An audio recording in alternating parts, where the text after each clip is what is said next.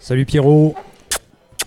Comment Salut. ça va Bah écoute Fred, ça va, je suis, je suis bien content d'être ici. Mais, euh, Alors, ce petit bar là dont je t'avais parlé, comment tu trouves? Bah, Super, super, mais euh, attends, regarde les deux gars qui sont derrière nous là.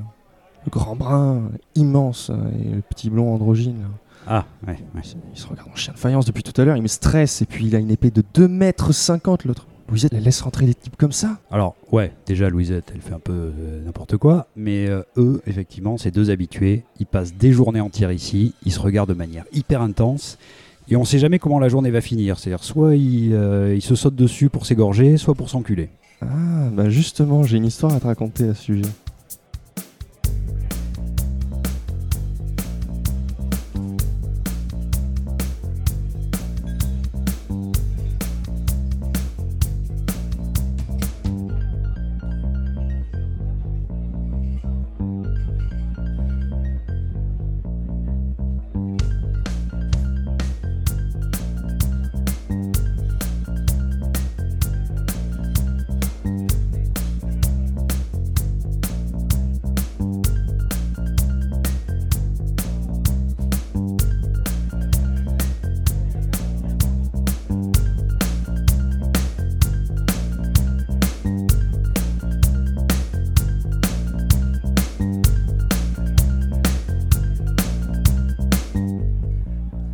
Ouais, tu me disais que tu connaissais leur histoire à ces deux-là. Ouais, je connais leur histoire en fait. euh, cette histoire, c'est un manga. Un manga qui est assez célèbre qui s'appelle Berserk, que, classé dans la catégorie, euh, bon, que j'aime pas trop parce qu'on les voit dans les librairies, euh, des seinen. Donc euh, considéré comme du manga pour adultes. D'accord. Voilà. Ça a commencé en 1989 et euh, bon, ça a donc presque 40 ans, enfin non, 30 ans plutôt. Et C'est un manga qui a 30 ans. c'est un manga qui a 30 ans, Mhm. qui a 40 volumes aujourd'hui, donc ce Ouais. qui est pas énorme pour 30 ans. Euh, Exactement, en comparaison, One Piece qui en a 20, euh, ils, ont, ils sont pas plus de 100 tomes bientôt. Ouais. Donc euh, Kentaro Miura, c'est plutôt un, un type assez fou. Donc c'est l'auteur du manga, il a, fait. il a fait tout seul. C'est ça, il a fait tout seul. Et, euh, et c'est un type qui a, eu, qui a été euh, mis euh, le pied à l'étrier par un type qui s'appelle Buronson. C'est peut-être quelqu'un qui te dit rien, mais euh, c'est un scénariste très célèbre au Japon qui a collaboré avec Tetsuo Hara et qui a fait Okuto no Ken. Ah, donc Ken le survivant. Ken le survivant pour français pour les fans du club Dorothée. C'est ça, exactement. D'ailleurs, Ken le survivant a été aussi classé dans cette catégorie-là de Seinen. Et c'est pour ça qu'il y a beaucoup de Français qui ont d'incompréhension par rapport au manga, qui trouvent ça violent, etc. C'est parce que c'était pas destiné à un public jeune. Absolument, c'est- ça a été un scandale hein, dans le club Dorothée. Et effectivement, c'est des, euh, ce sont des, des dessins animés qui n'ont rien à voir avec euh, la jeunesse. Il fallait surtout pas montrer ça aux enfants. Voilà. Donc le haut couteau de cuisine, euh, Voilà. c'est une malédiction et on s'en souvient pas, mais en tout cas au Japon, ça a eu un énorme succès. Et Kentaro Miura a fait plusieurs petits, ce qu'on appelle des one-shots, voilà, des, des- des- des choses qui se tiennent en, en un tome, avec euh, Buronson, donc c'est pas n'importe qui. Il est euh, déjà repéré assez vite pour son talent graphique. Et euh, il a donc une idée de faire un, un Okuto no Ken médiéval. D'accord. Voilà. Donc il part un peu d'une inspiration euh, Ken le survivant. C'est Il- totalement ça. D'accord. C'est-à-dire qu'on prend euh, d'ailleurs Ken le survivant qui est totalement inspiré de Mad Max. Oui. Euh, et donc là, on prend Mad Max, et puis qu'est-ce qu'on fait si on met Mad Max au Moyen Âge? D'accord. voilà. D'ailleurs, il est assez hésitant sur les débuts de son manga. Les quatre premiers tomes sont pas vraiment pas les plus aimés des fans, et il Mhm. faut d'ailleurs. Alors, c'est vrai pour avoir lu hein, c'est, le manga et donc les premiers tomes, c'est un petit peu difficile de rentrer dedans. On sent que l'histoire, effectivement, est très inspirée de Ken et donc de, de Mad Max, mais on voit pas trop où ça va.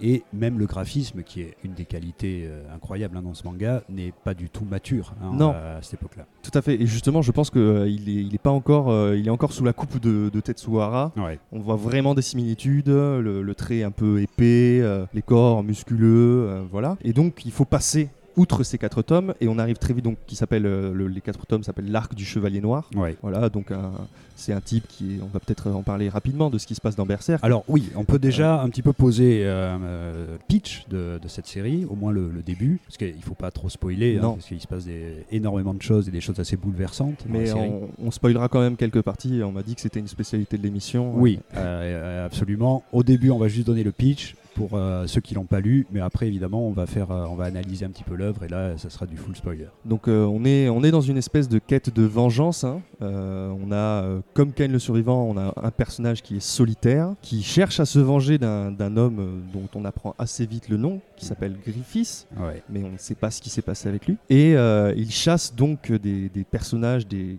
des hommes généralement des, des- des nobles, des gens assez connus, célèbres. Et en fait, on se rend compte euh, très vite que ces hommes sont faits des monstres. Et oui, se ils un transforment en monstres. euh, littéral. On, on appelle ça des apôtres. Et euh, donc le- les quatre premiers tomes se terminent donc sur cette espèce de quête de vengeance contre ce Griffiths et ce, ces apôtres que euh, chasse Guts, Hmm. puisque c'est donc le nom du personnage Ah ouais. principal. Guts, Gatsu euh, en japonais, ça veut dire euh, donc euh, littéralement entrailles, euh, tripes, parce qu'il est né donc des tripes de sa mère, il pendait les tripes de Et sa c'est mère. lui hein, donc, qui a cette épée de, de 2m50 De 2 mètres et 50. qui est le berserk, hein, le berserker du, C'est ça. Du manga. Et c'est donc euh, tout de suite un manga qui se euh, manifeste par sa violence extrême. Dans les Ouais. premiers tomes, il découpe des hommes en deux euh, avec cette épée immense. Euh, on voit des choses euh, dont, sur lesquelles on reviendra plus tard, mais en tout cas, dans un premier temps, la violence physique. Oui, la, Euh, la noirceur, la violence, la monstruosité. Et c'est vrai qu'on ne sait pas trop exactement quelle est la situation de ce monde-là. On Mhm. apprend par petites bribes, hein, effectivement, qu'il y a quelque chose entre Guts et Griffith. Mais qu'est-ce que c'est exactement Et en fait, on arrive euh, donc à la fin de ce tome 4 et il y a ce qu'on appelle donc un flashback, hein, Ouais. un retour en arrière Hmm, pendant presque nous expliquer les origines c'est ça, hein. pendant presque 10 tomes. Et euh, généralement, c'est ce que préfèrent les fans. Après, euh, Voilà, c'est ce que j'allais dire. Là, c'est le fan favorite. hein, C'est, euh, vraiment l'arc qui est plébiscité et à raison, hein, à mon avis, qui donc s'appelle euh, qui s'appelle L'âge d'or. Ouais, et qui a été donc adapté. hein, on, le, on le retrouve en trois films animés sur, sur Netflix. Bon, l'animation et le, le- graphisme ne donnent pas euh, tout- toute l'ampleur du génie. Ouais, hein, Elle de- lui rend pas hommage, certes, ouais. mais euh, je pense qu'effectivement, c'est une bonne porte d'entrée. Absolument, parce que quand même ça suit de manière très très fidèle Mm. hein, les, les événements. Alors c'est vrai qu'on n'a pas la force viscérale du, euh, du dessin, mais on a quand même ce qui se passe. rien que l'histoire déjà est formidable hein, dans, dans l'âge d'or. On peut recadrer juste en deux minutes du coup l'âge d'or? L'âge d'or, ouais, très bien. Euh, donc on a, on a l'enfance de Guts. Hein, euh, là, on part vraiment. euh, c'est en fait, s'il est le plus apprécié à mon avis, l'âge d'or, c'est parce que c'est une histoire qui se tient de bout en bout. Oui. On peut euh, lire euh, du tome 4 au tome euh, 14 ou 15 et, et s'arrêter là. là. On n'aura pas l'histoire complète, Ouais. mais en tout cas, on, on a une On, histoire. on a qui vraiment le, la sève de la série là-dedans. hein. Je pense que c'est ce qui a été le plus structuré, le, le mieux pensé par, par Kentaro Miura, et donc c'est le arc le plus apprécié. Donc on suit Guts enfant, il lui arrive des choses affreuses. Donc déjà sa mère est accrochée à un arbre de pendu, on le retrouve bébé, il est récupéré. La femme qui lui sert euh, de mère euh, meurt de la peste. Son père est un mercenaire violent, alcoolique, qui le bat, qui le vend. C'est vrai qu'un guts qui lui arrive, c'est malheur sur malheur, C'est et ça. c'est traumatisme sur traumatisme c'est ça. en fait. hein. Et euh, d'ailleurs, je, je reprécise par rapport à ce qu'on a dit au début de l'émission en disant que c'était pas un manga pour enfants. Moi, j'ai souvenir d'avoir eu un, un Berserk dans la librairie parce qu'ils étaient sous blister à l'époque. Euh, Celui-là ne l'était pas, je le sors, je lis une page et je me rends compte que c'est pas pour moi. Il y a Non, vraiment quelque ouais. chose qui m'a fait mal au ventre, Ouais, comme quand on, je on se- comprends tout à fait. voilà, on se rend compte qu'on ne doit pas être là. C'est vrai euh, qu'on peut le dire, hein, c'est vraiment un manga pour lecteurs très avertis, Oui. mais même pour des adultes. C'est-à-dire, euh, des adultes ne peuvent, enfin tous les adultes ne peuvent pas lire ce manga. c'est Il, il est vraiment euh, tellement euh, déstabilisant, euh, traumatisant que ça peut être très très difficile, surtout voilà hein, pour des gens qui sont un peu sensibles. euh, C'est euh, pas juste des monstres qui, Non, font, non, non. euh, qui font des horreurs. Et euh, on, on va en reparler, je pense, pour cet arc. Ouais. C'est euh, donc une, une violence et une noirceur qui est à chaque fois justifiée. Hmm. Voilà, on n'est pas Oui, sur. c'est- euh, En tout cas, elle fait sens. C'est hein, ça. Il y a- il y, a vraiment un propos, euh, une vision là-dedans. Si au début on, on voit Guts se couper des gens en deux, etc., ça ressemble beaucoup effectivement à Ken le Survivant. Encore que dans Ken le Survivant, on puisse, voir- on puisse y voir un message aussi, mais qui était quand même beaucoup plus violent et euh, on va dire il y a beaucoup de violences qui, qui, euh, ont paru peu justifiées. Là, Mm. euh, on est dans le développement des personnages qui donc effectivement Guts enfant se fait même violer, hein, on Oui, peut le oui. dire. Donc c'est une, une des scènes qui est marquante. Il grandit et euh, il tue son père. Hmm. Voilà, Son père adoptif. son euh, père adoptif, euh, qui est donc une pourriture absolue. hein. Et ensuite, il s'échappe, mais il n'échappe pas à son destin, qui est quand même d'être dans cette violence. D'ailleurs, euh, il y a une scène qui m'a marqué euh, quand il est enfant, c'est que sa mère vient de mourir. Il voit deux gardes qui sont en train de discuter. Et il se demande si finalement c'est pas cet enfant qui apporte le malheur. Oui, ah oui c'est ça. Il lui arrive euh, tellement de, de, ben, de- de malheur, hein, justement, que voilà, est-ce que c'est lui qui la, qui la porte ou est-ce que. C'est a- ça. C'est finalement ça devient un oiseau de malheur. Exactement. Et euh, Guts prend cette réflexion, euh, rentre et plutôt que d'avoir donc une affection humaine qu'il n'a plus, puisque donc Hmm. ses deux mères sont mortes, euh, il va vers l'épée Ouais. et enlace l'épée dans une position fétale et Hmm. dort sur ses entrefaits. Ouais. Donc on est vraiment sur un personnage qui se construit dans la violence. Euh, le monde dans lequel vit euh, Guts, d'ailleurs on peut en parler, s'appelle Donc là, il est dans, dans une espèce de, de- de monde qui ressemble à l'Europe, Mhm. Hein, oui, oui, une entre la France, fantastique, l'Allemagne, l'Italie, bon, euh, et ça s'appelle le Midland. Mm. Et euh, ce monde-là, c'est vraiment le, le Moyen Âge fantasmé. Ouais. Hein. c'est euh, euh, moyenâgeux, comme on pourrait dire, donc la différence entre médiéval et moyenâgeux.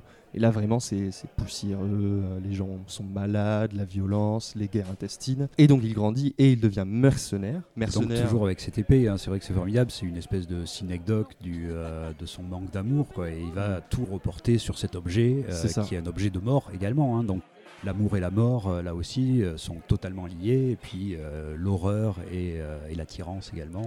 c'est ça, c'est un personnage à part entière, son épée. Il y a, il y a quelque chose de d'assez incroyable là-dedans. Et euh, il a d'ailleurs son épée qui grandit au fur et à mesure. Oui. Il a déjà une épée qui est énorme quand il est petit, parce que Mm. bon, bah, c'est un enfant de 5 ans, donc lui faire tenir une épée, forcément, ce sera trop grand. Quand il grandit, il en a une qui est encore plus grande, et à la fin de, de cet arc, il va avoir donc euh, l'épée dont on parlait au début, la Dragon Slayer, qui fait vraiment 2m50, Ouais, ouais. enfin qui a des proportions euh, impensables. Donc il devient mercenaire, il est euh, solitaire. hein. D'ailleurs, euh, Guts, il est très souvent lié à la figure d'un chien un Mhm. chien errant, Oui. un chien fou, un chien, un chien fou de rage, etc. Le berserk, s'il faut le rappeler ici, euh, ça a deux origines. en Oui, fait, on peut hein. déjà dire euh, ce que ça veut dire. Berserk. Ouais, tout à fait, ça a deux origines. Donc c'est, ça vient d'une, d'une expression nordique. Alors je ne sais plus exactement quelle langue, du vieux, nor- du vieux norrois, je crois. Mhm. Et euh, berserk, ça veut dire soit torse nu.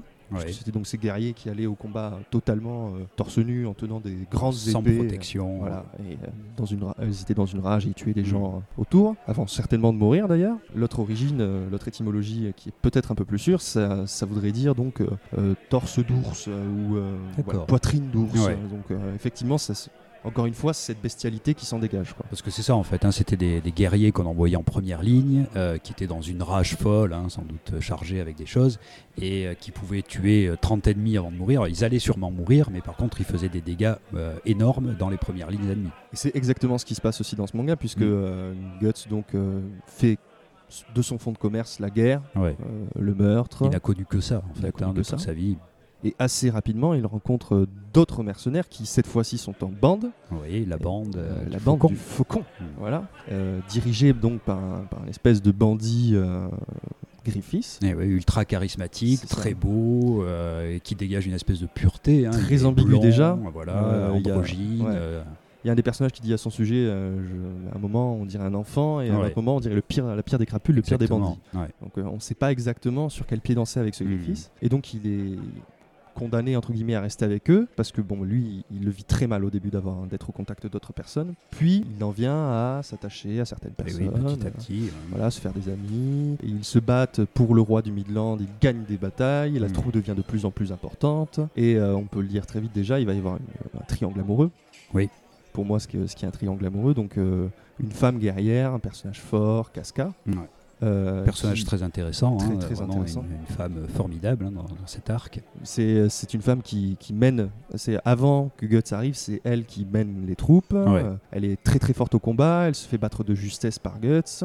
Euh, on- voilà, on, euh, elle a vraiment beaucoup de valeur pour, euh, pour Griffiths. Et c'est vrai qu'elle a une fascination entre, euh, entre Guts et Griffith. hein, Et euh, c'est une fascination qu'on comprend euh, puisque donc Griffiths l'a sauvé et en même temps donc on ne sait pas si c'est de l'admiration, de l'amour envers Griffiths. Et Ah puis il ouais. y a toujours ce, ce truc de ce personnage-là est inatteignable quoi. Il est ah, toujours, Griffith, euh, oui, ouais. euh, complètement. ouais. Il est toujours obscur, toujours cryptique. On sait. euh, Il, euh, il est perdu dans ses pensées, on sent qu'il a un schéma en tête, hein, Mhm. il fait pas tout ça pour rien, il a quand même un but en tout cas, qu'on va vite euh, savoir hein, dans, le, dans le manga. Et puis ben, ce but, euh, il va l'atteindre, voire le dépasser. C'est ça. Donc en fait c'est quelqu'un qui veut le pouvoir. Ouais, hein, voilà, il est euh, fasciné très par ça. concrètement. Et c'est ce qu'il arrive à avoir.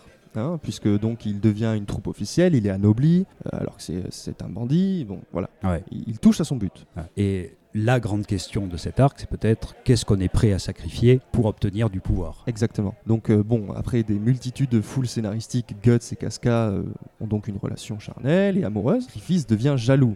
Mais à mon avis, parce que bon, on- dit souvent que c'est Casca qui est amoureuse et de Griffiths et de Guts, mais moi je pense plutôt que ce qui est intéressant dans cet arc-là, c'est l'amour qui est développé entre Guts et Griffiths. Ah, absolument. Alors c'est vrai que tu as, tout à fait raison. On, on, peut voir les choses du point de vue de Casca, mais finalement c'est assez traditionnel hein, comme, euh, comme citation amoureuse mais il y a une espèce d'amour-haine, attirance-répulsion, et effectivement avec un côté presque charnel et sexuel mm. entre Griffith et Guts. C'est ça, donc c'est des hommes euh, musculeux qui sont toujours euh, torse nu, qui, euh, voilà, qui, font, qui se douchent ensemble, qui se baignent. Il y a une scène où, Griffith est dans, une, dans un baquet d'eau, il regarde Guts, il est tout nu, il mm. sourit. comment tu me trouves? Bon, oui, il, y a, il y a un sous-texte qui est assez clair. C'est ça. Et euh, il y a vraiment une admiration aussi pour Guts et je pense un, amour. Oui, il y a une telle admiration réciproque entre les deux que euh, clairement, hein, il y, a, cette, euh, cet amour homosexuel qui est sous-jacent. Et donc pour moi, finalement, le basculement de cette histoire, c'est presque une histoire d'amour tragique. oui, oui, C'est-à-dire que bon, euh, Griffith se sent déçu parce qu'il y a ce but-là, mais il est aussi amoureux de Guts. Alors là, on va, on va commencer à passer en full spoiler. Oui. Bon, voilà, on a un peu planté le décor. Euh, je crois que pour ceux qui l'ont pas lu, il faut dire, euh, il faut le lire. au moins aller jusqu'à la fin de l'âge d'or. vous voyez à quel point ça vous a plu ou pas. maintenant, hein, on prévient, c'est très très dur et justement, là, on va un petit peu parler. Hein, de... Si ça l'était pas déjà. Voilà. bon. Mais euh, pourquoi c'est aussi difficile à lire pour certains, aussi traumatisant, mais aussi pourquoi c'est euh, aussi bon. Hein. Enfin, c'est-à-dire c'est une œuvre euh, vraiment littéraire. Hein. Je, pense aussi. Il y a et, graphique évidemment, mais c'est vraiment on, touche à la tragédie humaine en fait. Je, je, pense que tu as tout à fait raison quand tu dis que c'est une œuvre littéraire. Pour moi, elle est aussi importante que Tolkien dans le monde de la fantasy. Mm-hmm. D'ailleurs, on, dit qu'il a posé les, jalons d'un nouveau genre, la dark fantasy. Et je pense que c'en est même en comprenant les romans et tout ce qui en mm. suit. Je pense que c'en est l'un des plus euh, éminents représentants. Euh, et, d'ailleurs, son graphisme, alors on peut dire deux mots sur le graphisme, qui est pour un manga ultra, ultra détaillé. Ah, c'est même assez impressionnant. C'est hein, de, la, de la gravure oui, à, Certains, à certains endroits. Donc, il est entre euh, l'Occident et l'Orient, puisqu'il s'inspire de beaucoup de, tableaux. Il cite directement Bosch, mhm. Goya. On a aussi le graveur français Gustave Doré. Oui, et, ça ressemble beaucoup hein, dans vraiment la précision des traits, surtout les, les détails qui mm. sont mis euh, dans, dans, ces décors, dans les personnages. On a vraiment un effet Gustave Doré qui, est, qui est, assez important. il le dédie pas, hein, il, euh, il, affirme que c'est une de ses sources euh, principales. Mhm. Donc c'est vrai qu'il a un graphisme quand même qui est très très très marquant et c'est d'ailleurs pour ça qu'on a si peu de tomes hein, aujourd'hui. Oui, oui, il met beaucoup beaucoup de temps à dessiner. En fait, hein. C'est ça. Et si je dis qu'il est passé au numérique, en plus, c'est une horreur. Bref, il peut zoomer sur ses Oui, c'est ça. On voit qu'il a zoomé, rezoomé. Sur les des toits qui sont au fond de la case. Et, c'est magnifique. Alors, c'est vrai que dans, le manga, on a l'habitude d'avoir des dessins qui sont représentatifs avec très peu de traits. Hein, c'est fait, fait, pour être efficace. Exactement, c'est la culture de l'estampe, hein, de vraiment un trait qui va Puis un dire. rythme de publication hebdomadaire pour la plupart. absolument. Et là, on est sur totalement autre chose, comme tu disais, quelque chose qui ressemble quand même à de l'occidental, mais très poussé, hein, mm. euh, où l'aspect graphique. Alors, c'est d'ailleurs, moi, je regrette énormément que ce manga ne soit pas en grand format. Euh, ça arrivera plus ou moins. Je ah, pense que ça arrivera. Je pense que ça arrivera parce que est, il est vraiment fait en fait pour être euh, lu en grand format. il prend une ampleur incroyable là-dedans. C'est vrai que le, manga en petit format, là, ça, ça lui fait perdre quelque chose. C'est le problème, je pense. Et, bon, de toute façon, en grandissant, là, moi, j'ai 25 ans presque. il sort toutes les séries en grand format. Pour, oui, et des séries qui n'ont pas. Enfin, moi, il y a l'attaque des titans en grand format, alors que le dessin, justement, ne se prête pas. Oui, euh, la thématique, oui, mais pas le dessin. Et là, là le, graphisme est tellement incroyable dans ce manga qu'il faut absolument avoir une, une édition en grand format. Et en plus d'être donc très inspiré de l'Occident, il est aussi inspirateur de d'énormément de choses. Et une des, représentations les plus, euh, les plus concrètes, c'est dans le jeu vidéo. Mhm. Euh, Dark Souls par exemple. Oui. Je pense qu'ils ont fait un fichier euh, image de, de Berserk, copié, collé. Et il y a certains personnages qui sont vraiment, c'est même plus un hommage, même l'histoire. Oui, oui, l'ambiance générale, l'histoire, tu as tout à fait raison. c'est vrai qu'on est vraiment dans la dark fantasy à ce niveau-là. Et, oui, et qui, a, qui, a, énormément inspiré de choses mm. dans, dans, le monde d'aujourd'hui. Et donc si on, si on parle de dark fantasy et si on dit que, bon, là le lecteur doit boucher ses oreilles s'il ne veut plus être spoilé, mais c'est que si l'âge d'or et aussi aimé, parce que si euh, on a une, une, élévation, il faut forcément une chute, hein, c'est un rise and fall hein, de toute façon. Voilà, là on, là on va peut-être justement aborder le, le, le pourquoi est-ce que c'est une si grande œuvre, parce que bon, c'est vrai que là on a des guerriers, on a euh, un univers médiéval euh, fantaisiste, c'est finalement assez commun, c'est même bateau, on pourrait dire. Tout à fait. Qu'est, donc qu'est-ce qui fait de, j'allais dire de Dark Souls. Qu'est-ce qui fait de Berserk une œuvre à ce point, alors je dirais universelle, profonde et, intéressante? Alors, on a ce qu'on appelle euh, une béérite. Ce sont des espèces d'œufs à visage humain. Mhm. Euh, c'est pas bien expliqué dans le manga. Il y a beaucoup de. Ça, c'est aussi quelque chose qui rajoute, à mon avis, euh, d'intérêt à l'œuvre, c'est que quelquefois c'est mystérieux. Il Oui, il y, a- y une cosmogonie qu'on ne connaît pas exactement. C'est presque Lovecraftien par endroit. Ouais, euh, voilà, on comprend pas tout. Et euh, donc ce, ce est porté par Griffiths. Mhm. Et Griffiths, donc après euh, cette déception amoureuse, et moi je pense vraiment que c'est donc une déception amoureuse, puisque juste après il va coucher avec la princesse du Midland, Ouais, euh, qui, qui courtisait Qui- et qu'il aurait pu avoir. Oui. hein, euh, pas de toute évidence. il, il allait se marier avec elle. Et là, il, il commet une faute. Effectivement, quand, quand Guts euh, S'en se- va. il est tellement énervé, il y a une telle déception sentimentale et une frustration ben, sexuelle qu'il est Mm. obligé de, de déverser. Et il va voir la princesse dans sa chambre alors qu'il n'a pas le droit. C'est ça. Et effectivement, on se, on se demande mais pourquoi fait-il ça? Hmm. Alors que tout, tout son plan était jusqu'alors très bien rodé. Oui, c'est ça, c'est un calculateur magnifique. C'est ça. Et donc il, euh, il est donc mis au cachot. Et pendant un an, il est torturé. Il ressemble à Et plus il rien. est torturé d'une manière affreuse. Affreuse. hein. C'est-à-dire là, on commence à avoir. C'est bon, c'est vrai qu'il y avait déjà ça avant, mais une des thématiques, c'est quand même la monstruosité qu'il y a dans l'homme, hein, Oui. et que euh, euh, certes, elle peut prendre une forme un petit peu euh, littérale au niveau euh, graphique, c'est-à-dire Mm. euh, ils deviennent des monstres, mais il y a aussi, en fait, la- la- un des, une des thématiques profondes, c'est le monstre qu'on a tous en nous. Et justement, euh, c'est intéressant ça parce que l'âge d'or, il y a très peu de monstres dans l'âge d'or quand on Oui. le lit. C'est-à-dire que tout ça, ça va être parachevé à la fin. Mm. Et le monstre de l'âge d'or, c'est l'humain. Euh, Oui. C'est-à-dire que c'est l'homme qui se frappe dessus, il y a des guerres partout. Et il est donc torturé effectivement par un espèce de personnage déformé, euh, boursouflé, qui, en- qui prend un malin plaisir à le faire. Ouais. Euh, il, il est délivré au bout d'un an, et euh, bon, il, il ne parle plus, il a les cordes de vocal cassées. euh, pitoyable. bah, hein. il, est extrêmement maigre, il a des Mm. bandages partout, il a un casque sur sa tête qui va laisser figurer ce qui va se passer plus Ouais. tard. Une espèce de masque en forme d'aigle. Si vous avez vu Phantom of the Paradise. Phantom of the Paradise, tout à fait. C'est vrai qu'il y a- il y, a des inspirations de cinéma hein, dans, Oui. le- dans cette œuvre. Et donc Griffith, donc, qui a vraiment le, le costume de Phantom of the c'est Paradise. ça. Donc il a, il a ce- cette espèce de masque qui retient sa tête. Donc on- Ouais. n'imagine même pas ce qu'il est devenu au niveau de la tête. Ce qui se passe, euh, bon, après diverses choses, il va donc activer sa Béérite, qui est donc une espèce de, de- de clé vers un portail étrange. Et c'est là qu'arrivent des personnages euh, dont on avait déjà un peu entendu parler au début, qui s'appellent les God Hands. Mhm. Euh, donc euh, littéralement, Des sortes de, de Ouais, de euh, du, mal hein, quand même.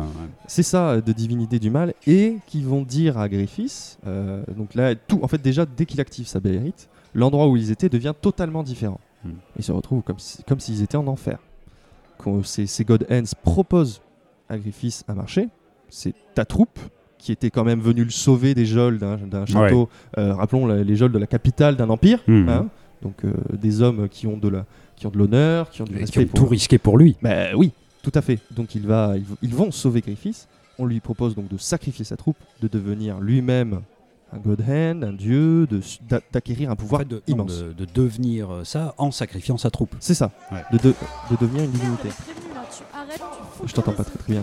Bon, bref. Donc je disais euh, que euh, effectivement il devient lui-même le monstre. Euh, Et c'est ça. Et donc, qu'est-ce qu'il est prêt à sacrifier pour obtenir ce pouvoir? Et on se rend compte qu'il est prêt à tout à tout sacrifier. y compris des hommes qui sont prêts à mourir pour lui. Mais y compris Et- les deux personnages qui étaient le plus proches de lui. Et oui, euh, et, et là, il, il y a même une volonté de les faire souffrir très, très profondément. Alors, il y a toujours cette ambiguïté hein, à ce moment-là, c'est-à-dire on ne sait jamais si Griffith euh, aurait été capable de ça depuis toujours, depuis le début, ou si c'est cette année de torture qui l'a complètement Hmm. aussi rendu fou. Il y a une ambiguïté, hein, parce que les, euh, Hmm. il est- on peut penser qu'il en était capable depuis le début, puisque euh, c'était quand même son but ultime, et qu'il était un peu en dehors de l'humanité, hein, quand même. Tout à fait. Ou est-ce que c'est ça qui l'a fait basculer? Et moi, et en même temps, je trouve que le manga a une espèce de. La narration, euh, comme cette espèce d'acte totalement fou d'aller voir la princesse, il savait à quoi ça allait le mener. Et oui, C'est ça de qui- lui, c'est oui. ça qui est En étrange. tout cas, oui, euh, il savait euh, le, le risque incroyable qu'il prenait, alors de- qu'il y avait des, des années. Ça de, ressemble, à, euh, ça ressemble à un suicide, ça ressemble à. Enfin, Ouais, on ne ouais, sait ouais. pas exactement ce qu'il cherche avec, à travers c'est ça. vrai, Mais en tout cas, ce qui est certain, c'est que dans ce manga, il y, a une, il y a une thématique qui est importante, c'est la destinée. Mhm. Voilà, les personnages ont une destinée, une destinée qui est très sombre, et lui, donc son destin s'accomplit par ça. Donc, Ouais. Finalement, cette année de torture, il devait passer par là. Ouais. Et effectivement, donc dans ce passage en enfer euh, qui s'appelle l'éclipse, il va se transformer en, en autre personnage, il va devenir Femto, un des, des cinq God Hands, le principal d'ailleurs, hein, puisque le- ça devient donc presque même le chef de ceux qui lui ont proposé Ouais, ouais, de se transformer comme ça. C'est-à-dire, même euh, dans, dans un panthéon de dieux, il arrive à gravir les échelons et à être le premier. Le plus important Ouais. et donc la plus, la plus grande des pourritures de ce monde-là. Et oui. Et, euh, et donc bon, bien évidemment, tous les, tous les hommes vont mourir et il y a une espèce de marque qui va s'attacher à eux. Hmm. Euh, et cette marque en fait va donc les, les suivre hein, et il y a des espèces de monstres. Et c'est à ce moment-là qu'on a donc le- les monstres qui surgissent. Ouais, ouais, le Partout. déchaînement des monstres sur Terre. C'est ça.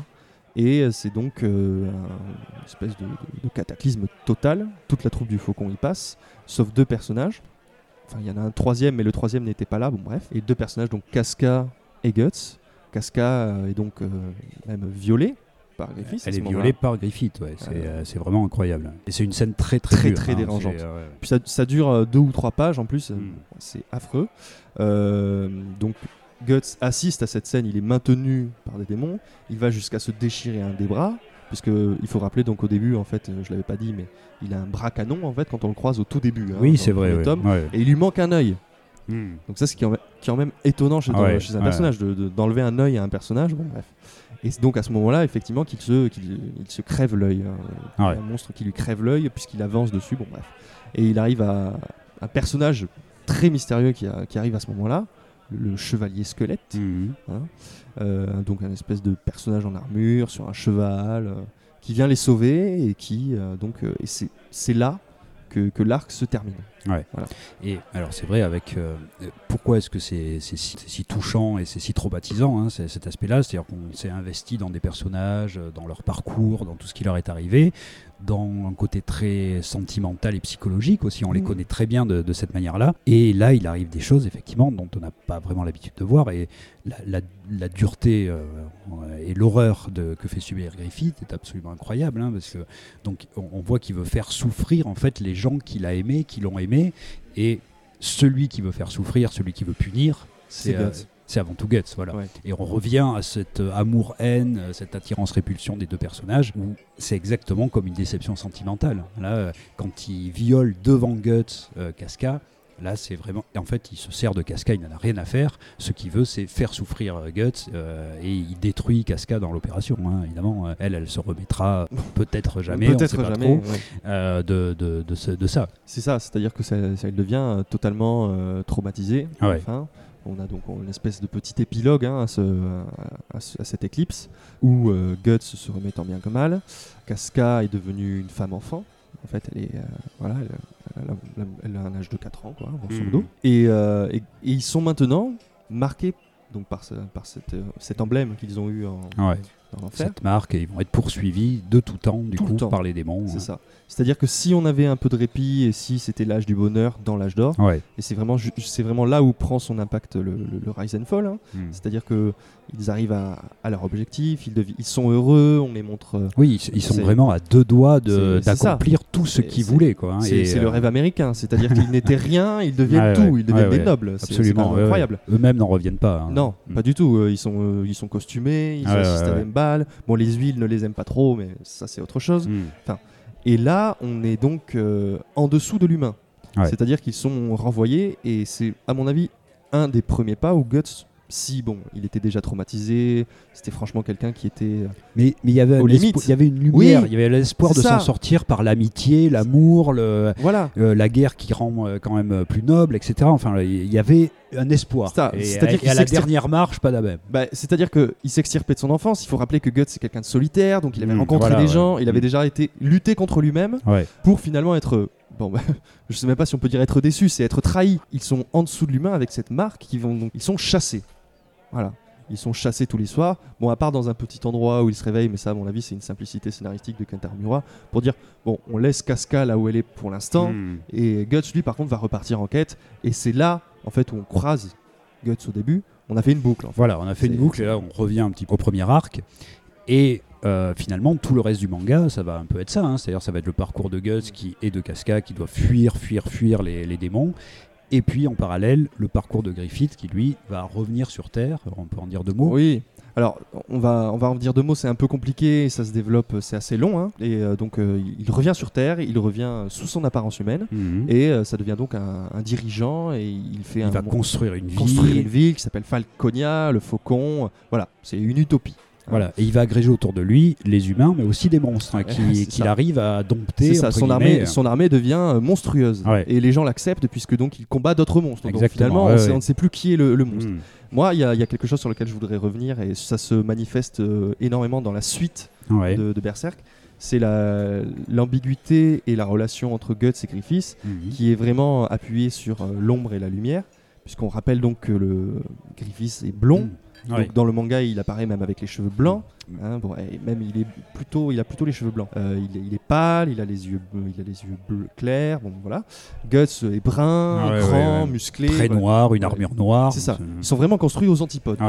Justement, tu parlais d'armure. euh, il va, Guts va acquérir une armure qui va en plus euh, le transformer en monstre, mais le blesser physiquement. Mm. C'est-à-dire qu'il il est, pour se venger, il doit se mettre à la hauteur de la plus grande divinité. Ouais, ouais. Donc, euh, on on est sur. Il doit se faire mal, devenir un peu le mal aussi. C'est ça. Et celui qui a un aspect euh, très lumineux, en fait, il est luciférien. C'est, c'est- que- il, est, il est monstrueux. Et je Mm. pense que là, euh, donc, il a construit sa ville qui s'appelle Falconia. Ouais. Tout est beau, rayonnant, et c'est justement les, certaines planches du dernier tome dont on parlait Ouais. tout à l'heure, avec euh, une inspiration antique. C'est, c'est formidable. Et avec un aspect très fascisant. hein. Ah, c'est, c'est très très dérangeant. Et dans son gouvernement, et dans l'architecture. C'est ça. Et alors, d'ailleurs, euh, comme on parlait des inspirations cinématographiques euh, qu'il y a dedans, donc Griffith est vraiment inspiré par Phantom of the Paradise au niveau de, de C'est- l'apparence. C'est Faust aussi, hein, Oui, euh, le, oui, contrat- oui. le pacte avec le diable. Il devient lui-même le diable. Ex- C'est ça qui est exactement. intéressant. Ah, exactement. Et je me demandais si son nom, euh, Griffith, euh, pouvait avoir un rapport aussi avec celui qui avait fait Birth of the Nation en- au cinéma, qui s'appelle Griffith. D'accord. et qui est donc La naissance d'une nation, qui est un des premiers films avec du montage, qui est très apprécié au niveau cinématographique, mais qui raconte en fait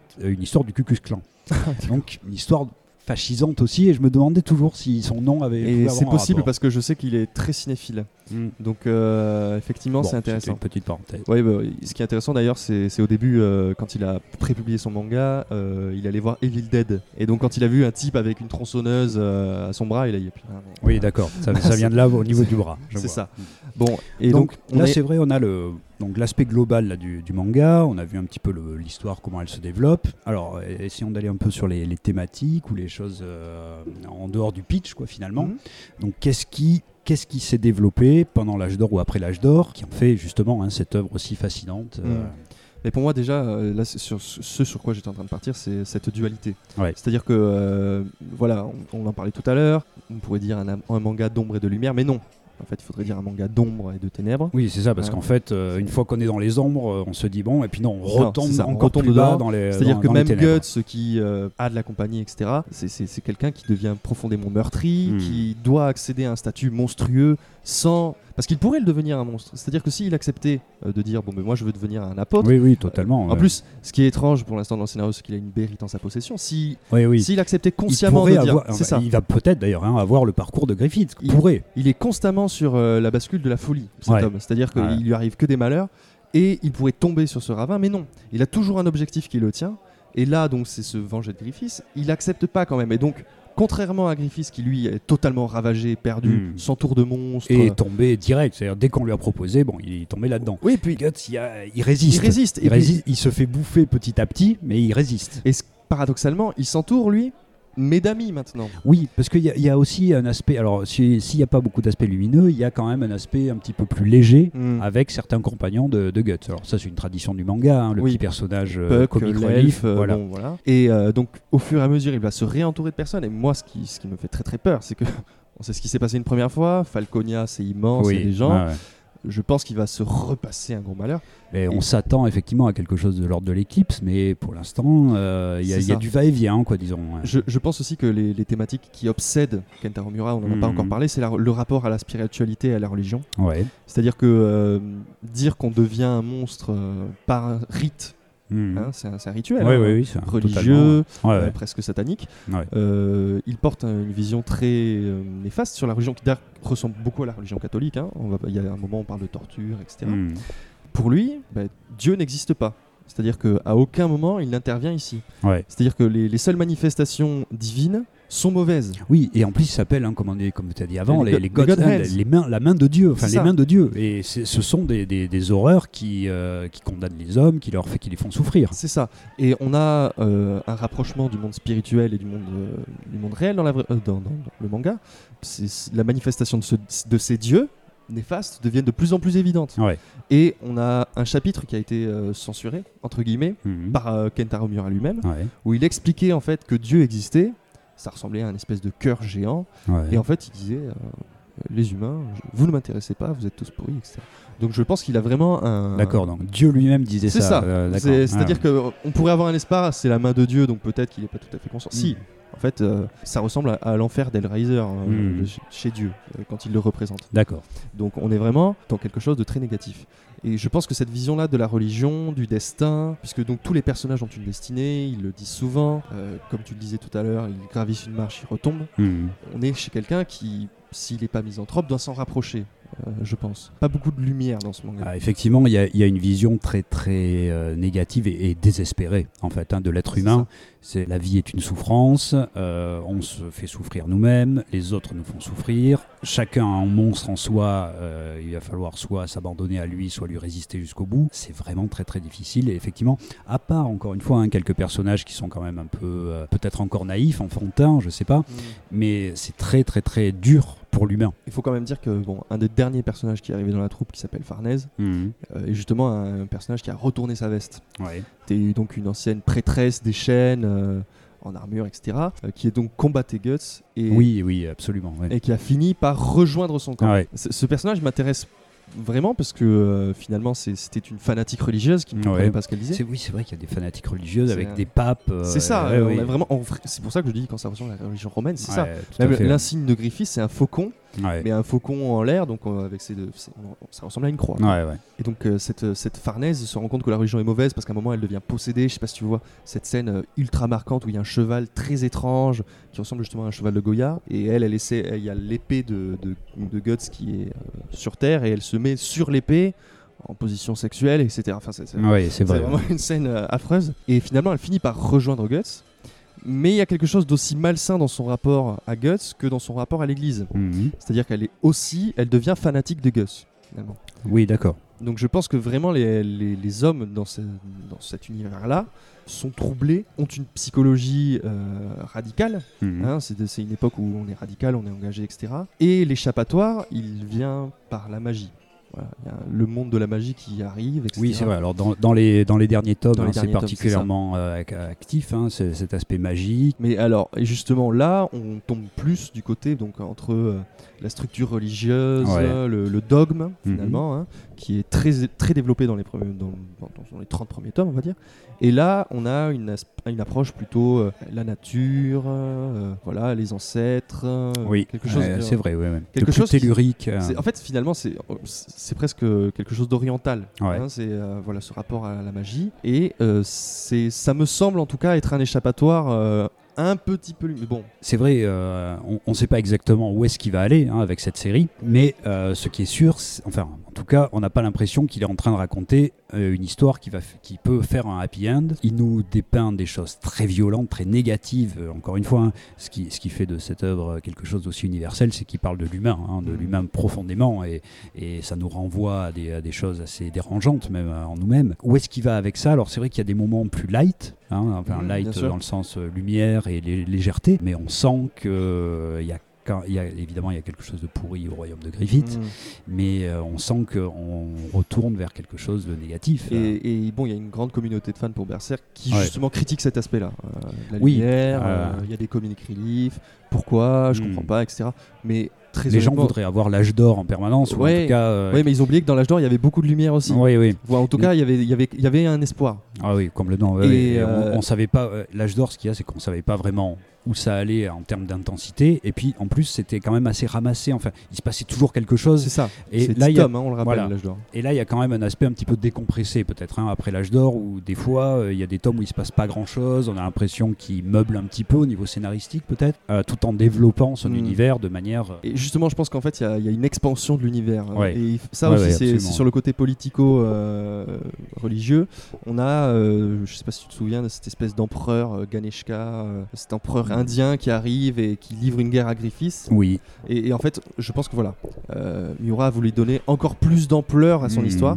Et c'est vrai que ça prend du temps à se Et développer. peut-être en passant, euh, comme tu disais, oui, euh, commençant euh, avec quelque chose de, de très occidental, puis quelque chose d'indien, puis quelque chose de orientale, enfin peut-être qui brasse un petit peu des, euh, une espèce de mythologie du monde Je entier. pense, quoi. que, je pense que c'est quelqu'un, en fait, euh, Kentaro Miura, le problème qui est profondément intelligent, profondément amoureux de la mythologie, qui doit Mhm. lire énormément et qui veut incorporer tous ces éléments-là Oui. dans son manga. Oui, oui, on sent Voilà. qu'il veut incorporer énormément de choses. C'est ça.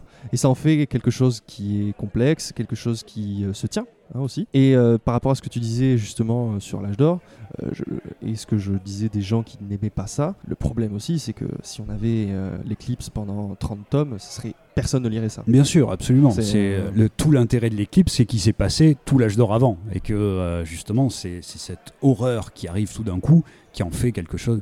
C'est parce qu'on a suivi les personnages, c'est parce qu'on les a aimés, c'est parce qu'ils ils ont partagé des moments auprès du feu, parce qu'ils ont partagé de l'amour, de la camaraderie, donc quelque chose voilà de, de quand même très positif. Que quand arrive cette chose-là, ça nous choque à ce point-là. Et c'est pour ça que là je pense qu'il est en train de recommencer. hein. Oui, c'est en ce fait, qui semble. oui. C'est-à-dire que ça fait une boucle là. On a, Mm. on a fait deux boucles en fait, l'âge d'or et cet objectif qui est d'aller tuer Griffiths, dont on on ne sait d'ailleurs même pas s'il aura lieu.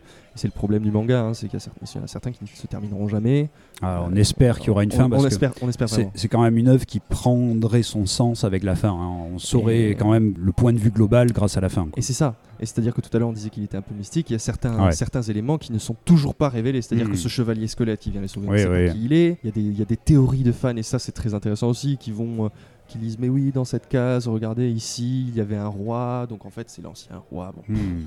On on n'en Mais sait on sait rien. pas, ouais, on n'en sait sait rien. pas. Et je Mm. pense que lui il doit savoir. Mais comme tu le dis, si, si ça parvient à sa fin, on aura euh, une réponse. Ouais. C'est le genre d'œuvre qu'il faut vraiment finir. hein. C'est pas voilà euh, comme euh, comme d'autres mangas où avec euh, certains arcs Mm. on a quand même un petit peu tout et puis finalement ça se répète, etc. Là, il y a quand même un sens à, cette histoire et ce sens sera même si on, on, on a vu un petit peu les thématiques, mais sera totalement révélé par la fin. quoi. C'est ça. Et là je pense que bon, il a dit quand même qu'il arrivait à sa fin. On espère avoir ça assez rapidement. il a Euh, dit en combien de tomes il pensait Euh, euh, finir en tout ou, Alors euh, ça dépend des interviews, il y en a une assez récemment où il a dit euh, je pense être aux deux tiers de mon œuvre, ce qui m'a fait bondir parce que 40 tomes ça voudrait qu'il devrait en faire 20 de plus, mais, Ah oui, euh, d'accord. mais non, c'est pas Mhm. possible. Et finalement là, dernièrement, il a dit bon, je pense qu'il commence à être fatigué de toute façon. Oui. hein. Il faut dire que le métier de mangaka c'est quelque chose qui est extrêmement fatigant. Hmm. Oui, on est enchaîné en à la table à dessin. hein. Euh, ils sont en train de travailler, les éditeurs, ils ont un rapport très Ah ouais. particulier avec, euh, avec eux. Et euh, c'est un type qui a euh, 55 ans maintenant, je crois. D'accord. Voilà, donc euh, il commence à avoir de la bouteille. hein, euh, il faut... Il faudrait, il faudrait penser à conclure, effectivement. voilà. hein, et, euh, C'est- et, Mm. Donc je pense que là, on attend, son, on attend ces chapitres, mais je pense que pff, dans les 5-6 tomes qui vont arriver, il faudrait qu'il y ait une fin. je pense que la plupart des lecteurs l'attendent, ou en tout cas attendent un petit peu la conclusion de ce qui s'est développé depuis l'âge d'or, parce que c'est finalement une seule grande histoire hein, Mm. qui s'est développée de- depuis l'âge d'or. Ça bouge, mais ça bouge lentement quand C'est ça. Et, et là, donc, on a Griffith qui fait des conquêtes, hein, des conquêtes contre les monstres. Contre les monstres, donc c'est intéressant. mais des monstres dont il est euh, l'élément déclencheur, en Oui, fait. mais qui ressemblent eux à des monstres. Oui, Donc euh, là, alors que ont- lui a une pureté luciférienne, encore ça. une fois. ouais. Donc euh, là, les gens sont plutôt contents autour. Hmm. Et Il passe pour le sauveur hein, oui, de bah, l'humanité. c'est ça. c'est- Alors que c'est à cause de lui que les monstres sont là. Mais pour moi, en fait, c'est là que c'est c'est là que c'est intéressant. C'est-à-dire que tout à l'heure, je parlais de Okuto no Ken. Okuto no Ken est une figure christique. hein, Ouais. c'est Ouais, le sauveur. Et dans Berserk, c'est Griffiths, la, la Mm. figure christique. C'est-à-dire que c'est lui qui se positionne en sauveur. Il a ressuscité. Euh, Oui, c'est vrai. on- a- mais c'est un sauveur luciférien. en C'est ça. Enfin, c'est le, le que- diable sous une forme euh, d'ange. C'est ça, il est, il est à la fois euh, le Christ et le diable. Enfin, c'est Mm. très étrange. Ouais. Mais c'est justement ça qui est très intéressant, cette ambiguïté-là. Et je pense que c'est encore une fois un point de vue sur la religion de, de la part de lui. Mhm. Et, et, euh, donc on suit Griffiths de ce côté-là. Et Griffiths et Guts, ça fait peut-être 15 tomes qui ne se sont pas vus. C'est vrai. Oui, ils suivent des parcours totalement, Totalement différents. Là, Guts, il est en train donc de- d'essayer de, faire que Casca, elle devienne enfin. euh, Oui, donc Casca qui est traumatisé hein, depuis son viol euh, par, par Griffith, et donc il s'est réfugié dans une sorte de personnalité enfantine, quoi, qui a, qui a, qui a occulté et oublié tout ce qui s'est passé. C'est ça. Et donc il essaye de, de faire qu'elle soit enfin femme. Et on en est à ce point-là. Après, pour revenir un peu sur tout, le, tout ce qu'on a dit hein, durant, ce, durant cette émission, euh, je pense que, bon, bien évidemment, Berserk, c'est un, c'est un manga donc très littéraire, pas tant de, pas tant de dialogue que ça, mais c'est- très bien écrit, je trouve. Bon, alors, Oui, je sais, oui. euh, alors, la traduction, il faut rendre hommage à la traductrice peut-être, au traducteur. C'est une narration visuelle époustouflante. Oui, là, là c'est vraiment incroyable hein, à ce niveau-là. euh, c'est vrai que déjà, c'est quelque chose comme on a rarement lu ou vu, Mm. et, mais dans la qualité graphique et dans la qualité de sa narration, c'est vraiment euh, époustouflant. C'est-à-dire que c'est un des mangas qui en tout cas fait, euh, fait quasiment euh, l'unanimité. Oui, même chez les gens qui disent euh, je Mm. me cantonne à ce, à ce genre-là. Voilà, ça Mm. c'est- c'est quelque chose qui a marqué les esprits. Mais il faut dire, hein, moi- enfin moi c'est un genre qui m'attire pas particulièrement, mais c'est vrai que euh, celui-là, dès le début, en tout cas, bon, disons dès l'âge d'or, euh, oui, là il y a- il se passe quelque chose d'incroyable. Et Effectivement, quand on aime un peu la bande dessinée et le manga, et qu'on peut lire ce genre de choses, hein, parce qu'encore Oui. une fois, c'est pas pour tout le monde, C'est ça. mais c'est incroyable. C'est vraiment, euh, enfin moi, j'ai été bouche bée hein, de, de- de lire, euh, de lire ça. C'est magnifique. Et effectivement, bah, ce que j'aime, euh, enfin ce qui est intéressant dans le manga, c'est la radicalité que permet le genre. C'est ça. C'est-à-dire que, euh, vous savez, quand on, est, quand on dit euh, oui, Astérix, Tintin, etc., on dit c'est de 7 à 77 ans. Mais donc, en gros, c'est pour personne. Quand c'est pour tout le monde, c'est pour personne. C'est-à-dire qu'il faut être très large, voilà, faire des petits gags pour les adultes, Mm. faire une, une histoire simple pour les enfants, etc. Là, euh, le gars se dit je fais ce que je veux, je parle aux adultes et je vais même aux adultes euh, très euh, Ouais, euh, qui, qui ont- qui sont accrochés. qui, voilà, qui ont vraiment le cœur accroché. C'est ça, et c'est pour ça que les, les catégories, on en pense qu'on en veut. Donc, Ouais. euh, je rappelle, il y a shonen, c'est plutôt manga pour les jeunes garçons, Mm. shoujo pour les jeunes filles, et le seinen, donc c'est pour les jeunes hommes. Ah, d'accord. Voilà. Elles peuvent être un peu limitantes, même Ouais. parfois dans le style Mm. qu'elles ont. En fait, c'est comme un peu comme quand on dit euh, un roman policier, etc. On Ouais, va avoir ouais. des cases scénaristiques à cocher, à peuvent être un peu contraignantes, mais en tout cas, ce qui est certain, c'est qu'effectivement, les Japonais, quand ils doivent s'adresser à un public d'adultes, ils font des choses qui sont peuvent y aller. Mais c'est et, ça. et ils peuvent y aller de manière euh, totale. Et, totalement euh, franche. On peut, euh, on rappelle Akira, euh, Exactement. ce qui est quand même le Et, premier et je France. pense qu'il n'y a aucun autre genre au monde euh, qui peut aller aussi loin dans sa radicalité que, que ça. C'est-à-dire, on ne peut pas l'avoir en comics, on ne peut pas l'avoir en franco-belge. Il n'y a vraiment que le manga qui peut produire, à mon avis, une histoire aussi radicale dans ce qu'elle raconte et dans la manière dont elle le Mm. montre. Et en plus de cette radicalité, donc comme on parlait du graphisme qui est époustouflant, Ouais. il y a une espèce de, j'aime pas trop ce mot-là, mais une forme presque de réalisme. Donc on- Ouais, oui, euh, de réalisme très, euh, très exacerbé, mais qui, ça. mais qui donne un expressionnisme, enfin, qui, qui, qui, qui, qui, qui nous prend totalement. Quoi, hein. C'est ça. Donc bon, effectivement, le côté graphique est incroyable. Et euh, pour moi, c'est cette histoire et ces relations humaines, ces relations monstrueuses. Eh oui, exactement, ouais, Euh, absolument. ces, ces relations humaines monstrueuses, on est qui tu- deviennent monstrueuses ou même qui sont entre les deux hein, parce que euh, je, je me rappelle plus exactement mais Casca a quelque chose de gros à reprocher à Guts là si jamais elle, elle retrouve ses souvenirs Guts Oui. l'a fait avec, euh, je Oui, sais oui. plus ce que c'est Euh, mais euh, il y a- il y, a un souci entre les deux c'est à dire que même même Guts Si, moi je, je sais ce qu'elle a lui reproché en fait. C'est C'est- que c'était quoi Guts déjà et Casca ont couché ensemble. ah, ouais. Ah, mais quand, ah, quand elle était enfantine dans sa tête non Ou, Ah non, moi je pensais à avant en fait. Bon, bref, enfin, en tout cas je sais que si elle retrouve sa mémoire il, il va y avoir un problème entre les deux Oui, c'est-à-dire que euh, en fait ils ont couché ensemble et elle attendait un bébé et il s'est barré. Bon, ah d'accord voilà c'était ça Il y a Ok, ça ouais, ouais, aussi. voilà Donc, euh, ouais. il n'a pas été très très clair, hein, Mhm. le, le monsieur. Mais euh, donc effectivement, ces relations humaines, elles sont monstrueuses et autant dans les relations amicales qu'on peut avoir, prend jamais trop. Enfin, Mhm. moi, j'ai jamais, enfin, je comprends ce qu'il y a. Il y a de l'admiration, il y a, il y a de, de la loyauté entre Guts et Griffiths, mais Ouais.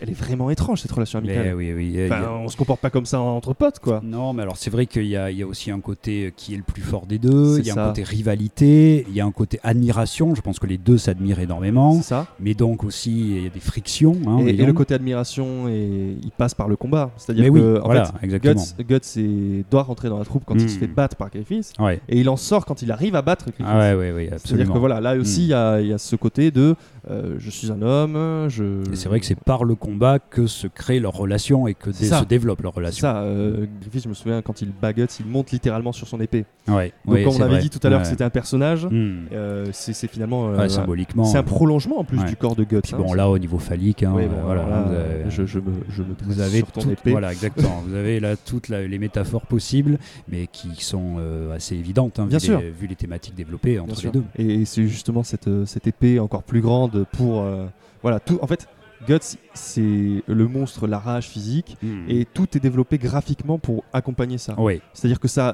colère. Ouais, ouais. sa rage, elle se cristallise dans cette épée qui est énorme, Hmm. dans ce bras canon. Ça devient une machine. Ouais, ouais, oui, c'est Euh, une machine de mort, une machine de guerre et qui, est, qui a été construite depuis son enfance, hein, justement par tous les traumatismes. Alors que l'autre, finalement, a choisi son destin. Il a choisi Oui. d'être un guerrier, il veut euh, progresser. C'est-à-dire, c'est pas la- les, les malheurs de la vie qui l'ont conduit à être ce guerrier-là. Tout à fait. Et je pense effectivement que Griffiths, lui, par exemple, au contraire, se, se est de plus en plus. En plus, euh, on a dit tout à l'heure qu'il était numérique, et euh, là, il dessine des visages que je trouve de plus en plus enfantins. Ouais. Euh, et celui de Griffiths, notamment, je le trouve de plus en plus angélique. Quoi. Hmm. Oui, oui, il y a vraiment cet aspect-là. est monstrueux. Quoi. Ah oui, C'est-à-dire qu'il a une beauté Hmm. qui fait peur. Ah oui, c'est vraiment trouve. le, le diable avec un, un visage d'ange, hein, clairement. Enfin, en tout cas, là aussi. hein, Et même son visage d'ange, il a des yeux, je sais pas si tu te souviens, il a des traits dedans, Oui, il a oui. pas des, des yeux humains. Quoi. Mm, Mais il y a une ambiguïté énorme, hein, euh, même, même dans ce qu'il fait là encore, hein, parce qu'il il y a encore des gens, même euh, un survivant de la troupe du Faucon qui, qui était, euh, enfin qui pouvait- voilà, Mm, et, qui, fait. et qui finalement re- revient un peu avec Griffith. On ne sait pas exactement ce qu'il fait. Il a l'air de rendre le monde plus sûr, mais en fait, est-ce qu'il n'est pas en train de le transformer en, en royaume fasciste? C'est lui qui a amené les monstres sur Terre, Mais rappelons-le. oui, Hein. c'est ça. Donc, il- c'est vraiment étrange. Il y a une ambiguïté énorme. C'est visuellement, effectivement, on a l'impression d'un grand chevalier magnifique, et on sait pourtant que les racines sont pourries, et on, a- on l'a déjà vu à l'œuvre. Donc, on ne Mm. peut pas avoir confiance nous en lui. Mais tout dans le graphisme nous dit l'inverse presque. C'est et, et comme tu disais sur Guts, euh, c'est ça aussi. C'est-à-dire qu'il a quelque chose de bon en lui. C'est le héros qu'on suit, mais tout dans le graphisme nous montre un personnage noir, dur, euh, et puis qui a fait lui aussi quand même hein, des, des Ah oui, monstruosités. bah, quoi. c'est-à-dire qu'il y a des gens qui se sont amusés à compter le nombre de personnes que Guts tuait dans le, dans Ouais. le manga. Il en tue plus de 3000. je Ouais, non mais voilà, c'est ah ouais. c'est- c'est quelqu'un qui tue, on va Euh, être d'accord. qui est le monstre, euh, où commence l'humain, euh, où commence le monstre dans chacun des personnages, c'est vraiment une des Et- questions et très fondamentales. concrètement, on- je, je pense qu'il n'y en a pas un qui est humain, Oui, voilà. à proprement parler. Enfin, en, ben, en fait, je pense qu'ils sont tous humains, quoi, mais que Oui, l'humain est monstrueux, en tout cas ça. dans le, dans le point de vue de, de Miura. Le, chaque humain a, a Mm. son propre monstre, et soit on le nourrit, soit on le, on le met en cage, mais en tout cas, il faut qu'on compose avec ça. C'est ça. Parce que bon, là, on, on se, se cristallise sur les personnages principaux, mais le, le monde, quand même, renvoie aussi cette idée-là. oui, hein. oui. c'est, euh, On rentre dans un euh, bar, on se fait agresser, Ouais, ouais. euh, violer, euh, Alors, tuer. les dirigeants, euh, c'est-à-dire le, le pouvoir entraîne la monstruosité, c'est-à-dire Mm. que plus on a de pouvoir, plus on nourrit ce monstre interne. C'est ça. Et il n'y a quasiment aucun dirigeant qui est pur ou qui a. bah, alors, C'est bon, quasiment voilà. tous des apôtres d'ailleurs. hein. Exactement, voilà, c'est tous des monstres. C'est-à dire donc, que là, euh, c'est pas ils sont tous pourris, ils sont tous monstrueux. Ouais, Ce sont littéralement des monstres. Le Mm. premier, c'est une espèce de grosse limace. euh. Voilà. Il y a aussi euh, une vision sur la, la société de Miura et c'est- aussi un manga qui a des thématiques philosophiques Oui, énormes. complètement. Et Euh, justement, ce rapport au pouvoir qui Mm. corrompt, enfin le pouvoir absolu corrompt absolument, ben, là on le voit aussi graphiquement, c'est-à-dire que tous les gens qui ont énormément de pouvoir sont totalement monstrueux au fond d'eux. Et là aussi, un monstrueux, c'est pas que dans l'apparence, c'est on voit ce qu'ils font hein, aux Oui, gens, euh, euh, à leur sujet, etc. Les Ils- tortures. euh, Exactement. Mais ce qu'il y a, ceux qui font, euh, justement, on parlait du Moyen Âge avant, c'était des choses qui existaient. Les gens qui ont du pouvoir font, peuvent faire ça. Mm. Et là, ils sont entrés en, ta- en tant que monstres, mais encore une fois, leurs actions finalement renvoient à ce que l'humanité a toujours fait finalement. Donc bon, là, on a fait euh, très rapidement, hein, évidemment, on pourrait en parler des heures. euh, on a fait très rapidement le tour du, euh, de ce que racontait le manga, de, des thématiques, des, des réflexions philosophiques qu'il entraînait aussi. D'ailleurs, si je peux me permettre, juste avant Bien de sûr. conclure, je, je voudrais vous conseiller Berserk à l'encre des ténèbres, écrit par Quentin Alt 236 Boéton, que j'ai sous les yeux là. Donc, euh, qui, est, voilà. qui est une exégèse un Qui est- petit peu de toute la ça. série. Et qui est une exégèse euh, mais quasiment, euh, ça pourrait être publié en mémoire. Ou Oui, oui, c'est vraiment très, très intéressant. ouais, absolument. Hein, et donc, si vous voulez entendre des gens écrire sur Berserk, enfin lire des gens, pardon, plutôt écrire sur Berserk, c'est, euh, je Oui, c'est vrai que là, en fait, on a vraiment fait qu'effleurer hein, Oui, tout ce qu'on pouvait ça. dire là-dessus. On peut vraiment euh, Là, étudier les c'est-à-dire qu'on choses a de manière des très études profonde. graphiques Mm. de l'œuvre, on a des études thématiques, on a des études croisées, multimédia. Bon, voilà, c'est vraiment très profond. Ouais, euh, ouais. bon. Et, et, ben, évidemment, hein, ça montre du coup, enfin, ça fait ressortir la, la profondeur de l'œuvre euh, et son intérêt euh, littéraire. C'est ça. Finalement. Si on peut, si on peut avoir une exégèse dessus, c'est que euh, il y a une qualité Ah, littéraire. c'est qu'il y a des choses à dire. Et effectivement, il y a beaucoup de choses à dire euh, sur, sur Berserk. Donc, bon, là, on vous a fait un petit, un petit topo très, très rapide. Pour conclure, peut-être, Pierre, qu'est-ce que- qu'est-ce qu'on peut dire alors du coup? Comment je veux conclure? Je veux conclure par euh, tout simplement, je pense qu'on en a déjà euh, beaucoup dit. Je voudrais vraiment, vraiment inviter euh, ceux qui n'ont jamais tenu un manga en main, mais qui euh, disent Ah ouais, Tolkien, moi je suis fan, euh, j'ai lu beaucoup de fantasy, j'en ai fait peut-être un peu le tour.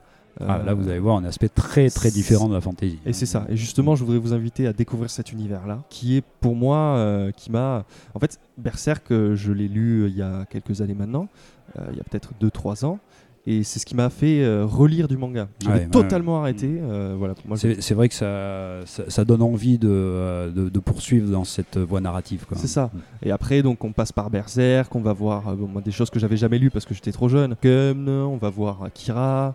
on va du côté du seinen justement, Mhm. et on découvre un univers qui est extraordinaire, qui ne nous était pas réservé quand on était gosse, puisque ben, moi j'ai lu beaucoup de mangas quand j'étais jeune, Dragon Ball, etc. Ouais. C'est c'est- voilà les classiques hein, pour nous presque maintenant. Et justement, j'ai découvert cet univers-là grâce à Berserk. Donc euh, ça a été une porte d'entrée, Mhm. et c'est aussi une porte d'entrée vers laquelle je reviens assez fréquemment Ouais. parce que c'est quelque chose qui est très très bien écrit Mhm. et euh, je, je redécouvre des couches supplémentaires de, de thématiques à la lecture. Voilà, C'est une œuvre que je pense inépuisable de toute manière. hein. Ah oui, oui, on peut, on peut la reprendre de multiples façons. Bon, encore une fois, hein, pour ceux qui ont le cœur bien accroché, Oui, hein, pour voilà. ceux qui ont les guts bien, C'est bien ça, accrochés. c'est ça. C'est-à-dire que bon, euh, voilà, si, si vous si n'aimez pas la vision du sang ou Même au niveau psychologique, Oui, aussi, là, bon, euh, on sait qu'il y a des, des triggers sur là, ben on certaines a, personnes. c'est ça. donc on a évoqué des choses qui sont très très dures et on comprendrait tout à fait qu'on n'ait pas envie euh, de, de lire une œuvre dans laquelle le- Il y ces a choses-là sont le meurtre et la torture d'enfants, il y a le viol euh, qui revient euh, fréquemment dans, dans l'œuvre. Donc voilà, hein, c'est quand même quelque chose, il, euh, de- psychologiquement, ça peut être très difficile, mais on a aussi accès, ben, voilà, hein, aussi à des fondements de Mhm. l'être humain, à des, euh, aux monstruosités qui sont en nous, et, euh, et c'est quelque chose qui effectivement est tellement universel que voilà, cette violence, elle est justifiée, non pas juste scénaristiquement, mais vraiment au niveau humain. Oui. Voilà. Euh, elle nous fait prendre conscience de choses. Donc c'est aussi ça qui fait une grande œuvre, mais elle, est, elle peut être difficile à lire Mhm. pour certains, je pense. hein. Ouais, puis je rappelle que oui, effectivement, euh, elle, elle est euh, pas du tout gratuite, puisqu'on disait donc qu'il y avait Ouais. quand même des actes scénaristiques qui étaient plus calmes et dans Oui, lesquels oui, il se passait oui, oui. moins de choses. hein. Oui, c'est pas Euh, constant. tout voilà. le temps, c'est Absolument. pas, c'est pas du torture porn, euh, Mm. voilà. Voilà, Euh, c'est exactement ça. pas ça. Il faut pas voir ça de cette manière-là. On n'est pas dans euh, Urotsuki Doji où il y a Ouais, des, viols de, de jeunes filles avec des tentacules, mais qui ne sont justifiés par rien d'autre que par le fait que oui, ça Ouais. peut être. Euh, On parle Human Centipede, euh, Voilà, on euh, attache trois mecs, on voit ce que ça donne. Il n'y a, rien de, de sexy, amusant, etc. C'est à chaque fois quelque chose qui va nous faire vraiment réfléchir euh, profondément et philosophiquement sur notre nature humaine, quoi, en fait. C'est ça. De toute façon, moi, je, je trouve très peu d'intérêt à ce genre d'œuvre en général. Oui, oui, moi aussi. C'est pour ça, que- c'est pour ça qu'il faut mettre en avant aussi Berserk parce que si on feuillette euh, Mm. comme ça vite fait, on peut se dire bon, qu'est-ce que c'est? Ah, C'est dégueulasse. euh, Ça nous interroge des- aussi sur les représentations de la violence. Mais oui, Comment le faire de exactement. manière Ah, intelligente. Et ah, il y a des monstres, il y a des monstres qui violent, il y a des Mm. monstres qui tuent, il y a des- enfin c'est une horreur quoi. Mm. Euh, si on le prend juste comme ça, on pourrait se dire bon ben non, moi ça m'intéresse pas. Euh, non, ça, va- ça va bien au-delà et ça raconte quelque chose de très très profond par ce biais-là. Et comme tu dis, c'est vrai qu'il y a, euh, y a beaucoup d'œuvres qui le font euh, de manière très euh, en porn, Ouais. voilà, c'est violence porn, voilà. Une petite connivence, ah, c'est rigolo, Voilà, c'est transgressif, non, ça l'est pas. Non, non, et là, ça choque, hein, ça nous ça. prend réellement. Pierrot, un, un dernier mot? Bah écoute, ça fait euh, c'est grand plaisir d'être euh, invité chez Louisette. Bah, écoute, Euh, tu, tu reviens quand tu veux, bah, tu vois, le bar, le bar est ouvert, hein, Ouais, on bah, y accueille avait- un petit peu tout le monde en n'y termes de... il y avait pas tout le monde, il n'y avait pas Gaëtan, Steven, Louisette. J'espère qu'un jour. T'inquiète pas, ils sont là, tout, ils passent tout le temps. hein. je Ils vont pas tarder. Bon bah écoute Pierrot, merci beaucoup pour, pour tout ça et pour, pour cette discussion autour de Berserk. C'était un gros plaisir. Merci beaucoup, Fredo. Et tu reviens quand tu veux nous Ouais. parler d'autre chose. Avec grand plaisir. Allez, ça roule. Allez, ciao Pierrot, à bientôt. Salut.